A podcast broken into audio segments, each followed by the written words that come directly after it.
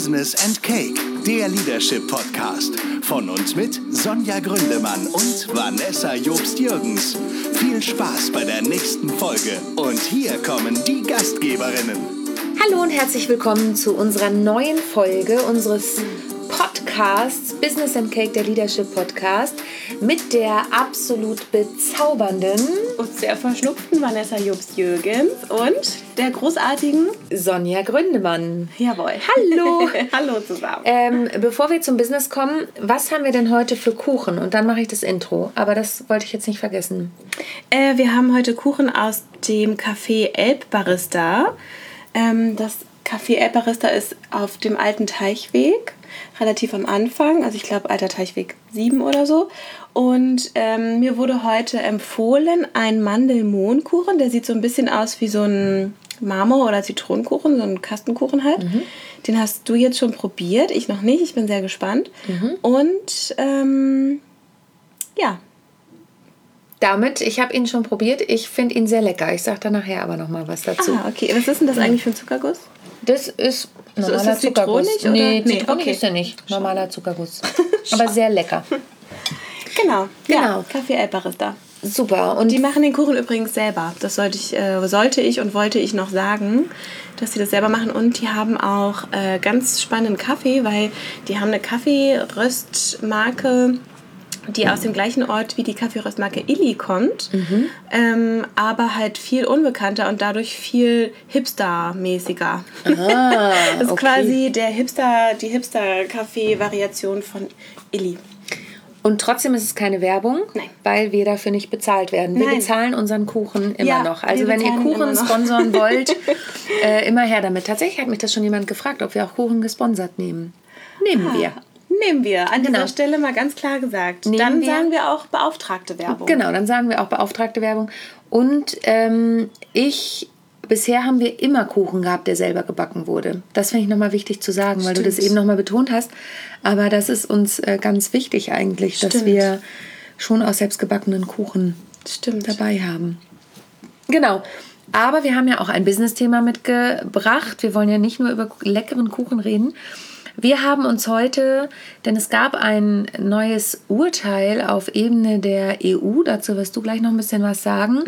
Und es geht um Arbeitszeiten. Und wir haben gesagt, im Sinne auch von New Work beschäftigen wir uns heute mal mit dem Thema Vertrauensarbeitszeiten und eben festgelegten Arbeitszeiten. Da gibt es ja immer noch unterschiedliche Modelle.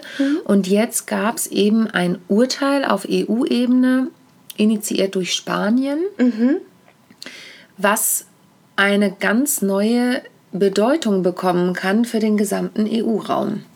Genau, ja, also es könnte eine komplett neue äh, Bedeutung für das Thema Vertrauensarbeitszeit sein, denn der, ähm, der EuGH, also der Europäische Gerichtshof, hat beschlossen, dass alle Unternehmen äh, in Europa ihre Arbeitszeiten ganz äh, konkret und digital äh, dokumentieren müssen.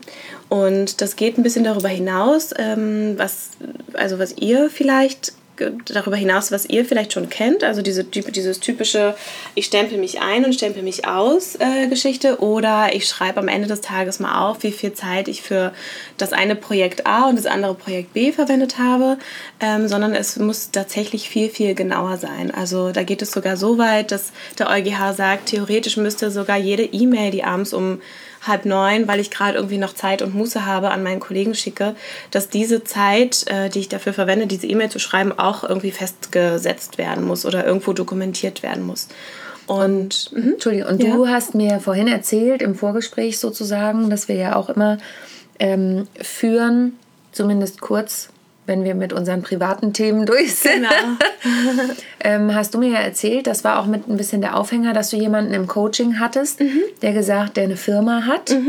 Und der gesagt hat, für mich wird das ein echtes Problem, wenn das so kommt. Und zwar nicht aus dem Hintergrund, dass er seine Mitarbeiter nicht kon kontrollieren will oder kontrollieren will, sondern alleine in der praktischen Umsetzung in dem Bereich, in dem er tätig ist. Mhm, richtig. Also da das eben alle Unternehmen betrifft, also nicht nur, ich sage jetzt mal so Wissensarbeit, so typische Wissensarbeit, die im Büro verrichtet wird, in irgendwelchen Konzernen oder so, ähm, sondern eben auch zum Beispiel handwerkliche Branchen.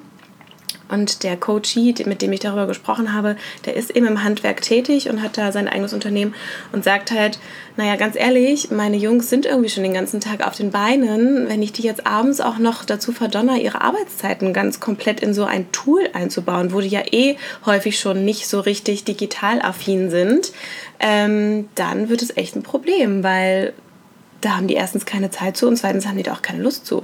Also die möchten einfach ihre Arbeit machen, denen ist egal, ob die jetzt eine halbe Stunde länger oder weniger dafür brauchen. Hauptsache, die sind fertig mit dem Badezimmer so, ne? Mhm. Und äh, ich glaube, da gibt es ganz, ganz viele ähm, Aspekte, die da noch überhaupt nicht richtig durchdacht sind. Mhm. Denn wenn wir auch uns das, die Strömung oder die, so das Thema New Work angucken, wo ja eigentlich darauf hinausgearbeitet wird, dass Menschen in Vertrauensarbeitszeit arbeiten können oder taskorientiertes Arbeiten. Also ich hangel mich mehr an meinen Aufgaben entlang und brauche dafür bestimmte, eine bestimmte Zeit, um mein Arbeitspaket fertig zu machen, anstatt ich bin acht Stunden im Büro und mal gucken, was ich da alles so schaffe. Ähm, dann geht es irgendwie in eine komplett andere Richtung. Und äh, wir haben vorhin auch ein bisschen recherchiert und ein bisschen gelesen, was so vielleicht auch Unternehmen dazu sagen. Und äh, ich habe einen Artikel gelesen, da hat jemand von SAP gesagt, ähm, es geht einfach komplett auch gegen unsere Vertrauenskultur. Also wir vertrauen unseren Mitarbeitern und wir schulen sie auch dahingehend, dass sie ihre Zeit so einteilen, wie es für sie in Ordnung ist. Dann, da geht es auch um Themen wie Vereinbarkeit von Familie und Beruf, ne? Ähm, die einfach komplett eingeschränkt wird, wenn es darum geht, jede, jeden Handschlag und jedes Wort, das man irgendwie für seinen Job schreibt, ähm, dokumentieren muss. Es ist ja immer so, dass so ein Gesetz zum Schutze der Mitarbeiter ähm, sein soll. Ja. Und ähm, ich musste eben gerade etwas innerlich schmunzeln, weil du hast auch gesagt, es ist noch nicht bis zum Ende durchdacht. Ich musste spontan an die DSGVO vom letzten Jahr denken, wo der 28. Mai ja der Termin war, Ja. zu dem alle plötzlich nochmal in Panik geraten sind. Ich übrigens auch. Ich auch, ja. Äh, was bedeutet das denn jetzt?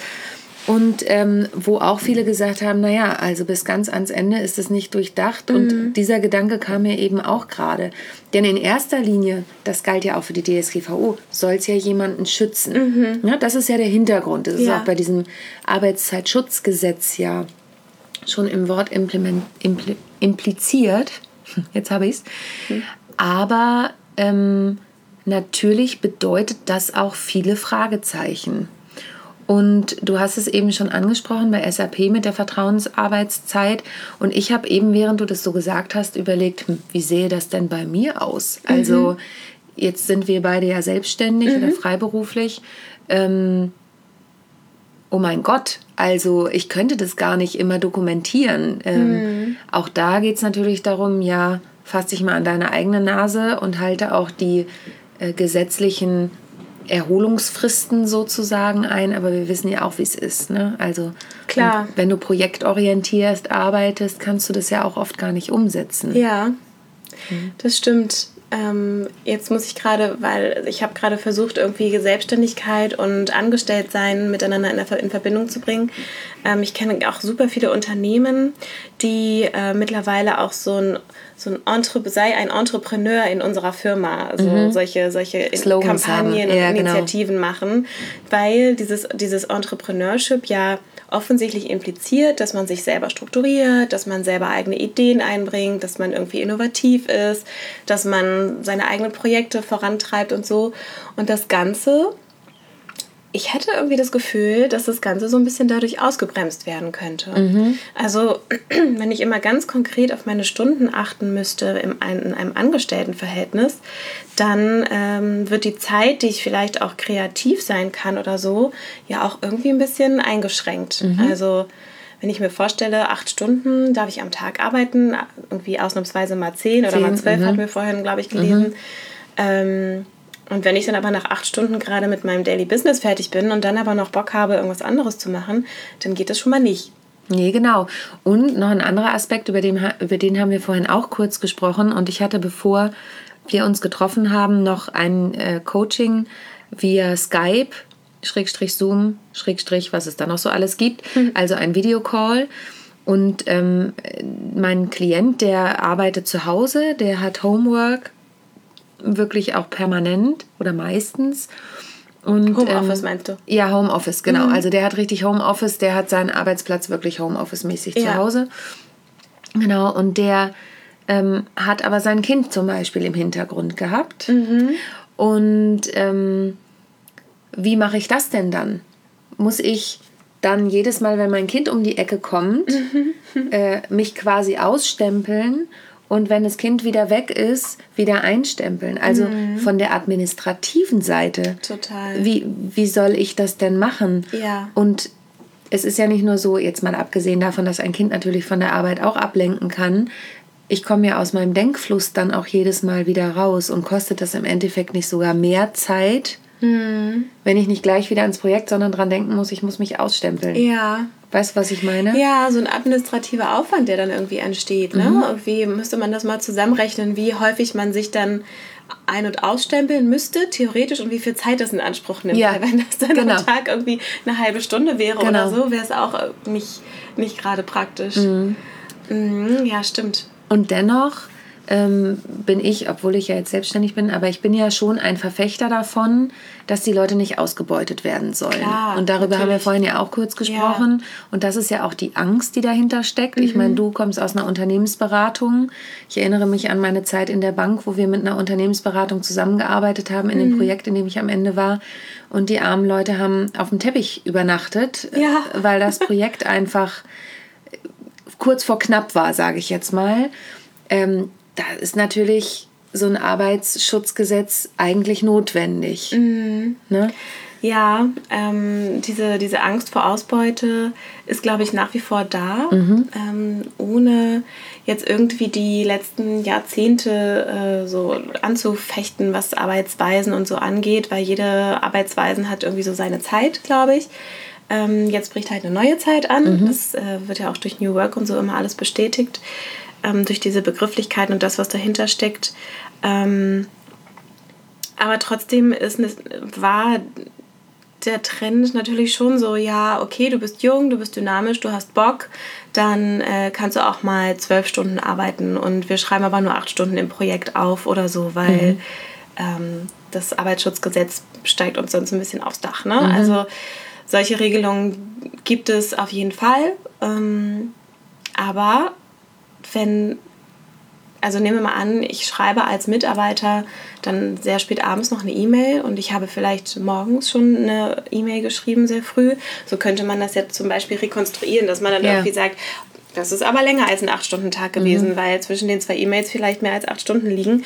Ähm, und da tritt der Arbeitnehmer ja auch in eine ganz andere Verantwortung. Ne? Also wenn ich jetzt zum Beispiel ähm, wirklich diese acht Stunden nicht einhalte, dann hat das Problem eigentlich nicht der Arbeitnehmer, sondern der Arbeitgeber. Ja, also es heißt, zehn sind es dann meistens. Zehn ist Zehn. oft diese magische, Entschuldigung, diese magische Zahl. Das kenne ich eben auch sowohl noch aus meinem Unternehmens, äh, als ich im Unternehmen tätig war, als auch später, als ich als Coach, also als Coach und Trainer in einem Unternehmen war. Da weiß ich immer, es ging genau um diese zehn Stunden, die eingehalten werden müssen, Ah ja. wo die Mitarbeiter auch gesagt haben: Oh Gott, wenn ich äh, tatsächlich länger bleibe, dann stempel ich mich aus, was Mhm. natürlich auch nicht gut ist, ne? aber was ja auch versicherungstechnisch dann wieder Themen hat. Also da kommen wir in einen ganz riesen Bereich. Ja. Aber diese zehn Stunden sind, glaube ich, vor allen Dingen diese Die Cut-Geschichte, Grenze. die Grenze, ja, genau. Ja.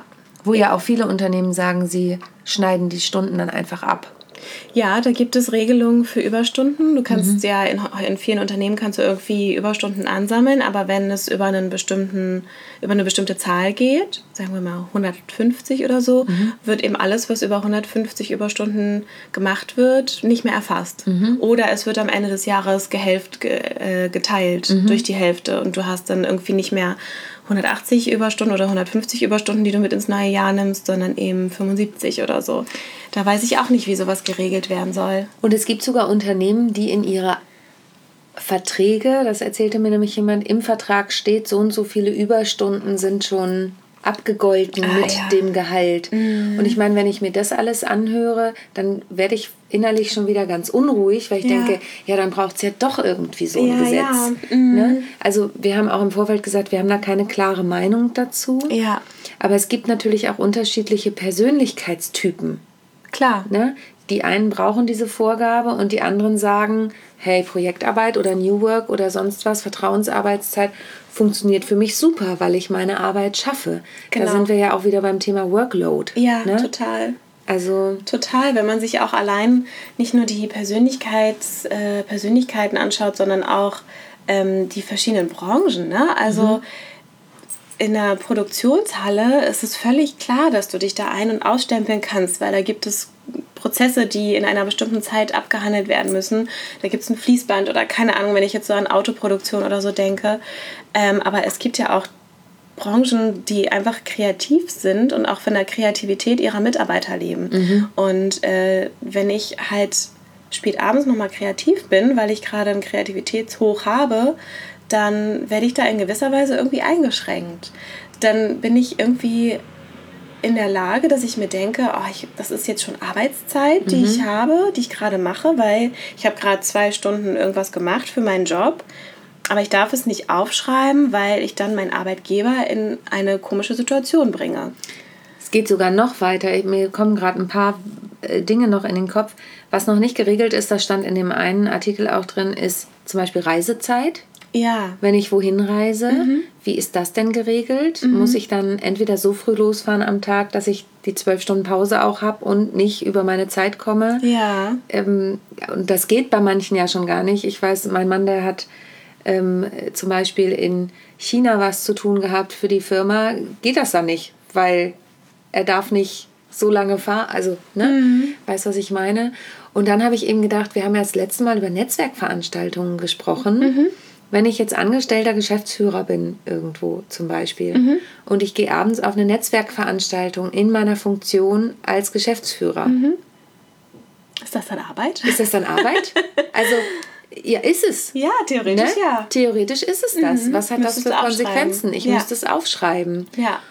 Oder wir hatten vorhin auch das Beispiel, ich bin im Sommer für einen Kunden auf Mallorca, da machen wir ein Summer Camp mhm.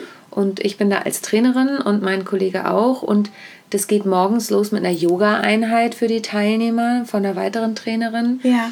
Und ähm, über den Tag haben wir dann aber eine Siesta eingebaut, weil es eben Mallorca im Sommer ist. Mhm. Und ähm, abends gucken wir jetzt, was wir machen, weil ich auch irgendwann gesagt habe, wir müssen auf die Arbeitszeiten aufpassen. Ja, ne? stimmt. Jetzt sind wir sogar noch in Spanien. Also ja, wir müssen stimmt. dann gucken, dass wir alles aufschreiben.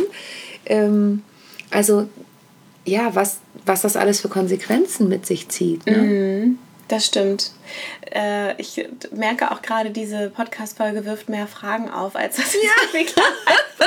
Also wenn ihr jetzt auch irgendwie nicht genau wisst, was ihr davon halten sollt, ist das völlig okay, weil wir wissen es offensichtlich auch nicht. Also ich bin auch hin und her gerissen. Einerseits, äh, ja, Arbeitsschutzgesetz muss es geben, die Leute sollen nicht ausgebeutet werden. Andererseits bin ich ja eigentlich der Meinung, dass die, dass die Mitarbeiter eher in die Richtung gebracht werden, sich selber eben zu steuern und sich genau. selber zu lenken und selber Prioritäten zu setzen und so. Und das ist eigentlich mh, mm, diese Eigenverantwortung, das ist eigentlich etwas, was ich eher anstrebe in meiner Rolle. Aber. Oh. es kommt tatsächlich eine fachliche Frage. Hau raus. Ja, und zwar zum Thema Arbeitszeiten. Hast du da was in deiner Studie? Yes, ähm, lustigerweise auch genau zu dem Thema. Ich müsste nur einmal ganz kurz in die Zahl reingehen. Ich weiß es nämlich gerade nicht ja. auswendig. Ja, in meiner Studie, ich habe jetzt gerade nochmal, das habt ihr nicht mitbekommen, einmal schnell nachgeschaut. Um die korrekte Zahl zu haben. Genau, mhm. ich möchte da sehr korrekt sein. Mhm.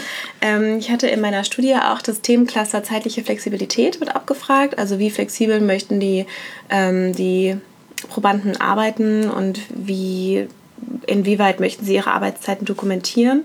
Und tatsächlich, und das finde ich jetzt aber auch krass in dem Zusammenhang, was wir gerade besprochen haben, diese Zahl war mir jetzt gar nicht mehr so im Kopf, äh, möchten 82 Prozent durchschnittlich, also über alle Generationen, ähm, Generation Z und X und Y und Babyboomer, ähm, möchten durchschnittlich zwei, über 82 Prozent, dass sie ihre Arbeitszeiten inklusive Überstunden dokumentieren können. Mhm. Und das ist für mich wieder so ein Zeichen von, okay, ich möchte vor Ausbeutung bewahrt werden. Ne? Ja. Gucke ich nochmal gerade, ob es da Unterschiede in den Generationen gibt. Weil da einfach noch ganz viele Ängste sind. Ne? Das genau. darf man auch nicht vergessen, dass die Leute umsonst arbeiten und die neuen, die jungen Generationen, die wollen ja einfach auch flexibel arbeiten, aber sie Ja. wollen eben auch nicht für Arbeit nicht bezahlt werden. Genau, und das zeigt sich hier tatsächlich auch. Also die 14- bis 18-Jährigen, das heißt die, die dann bald ins Arbeitsleben eintreten, ähm, 86 Prozent. Wahnsinn. Im Vergleich zu der Generation X, 33 bis 50, äh, 78 Prozent. Also ein bisschen weniger. Ähm, und was ich auch hier herausgearbeitet habe, das sehe ich gerade, dass die Menschen, die zum Beispiel Angehörige pflegen zu Hause, die einfach eine gewisse Flexibilität in ihrer Zeit brauchen, wünschen sich diese Dokumentation weniger.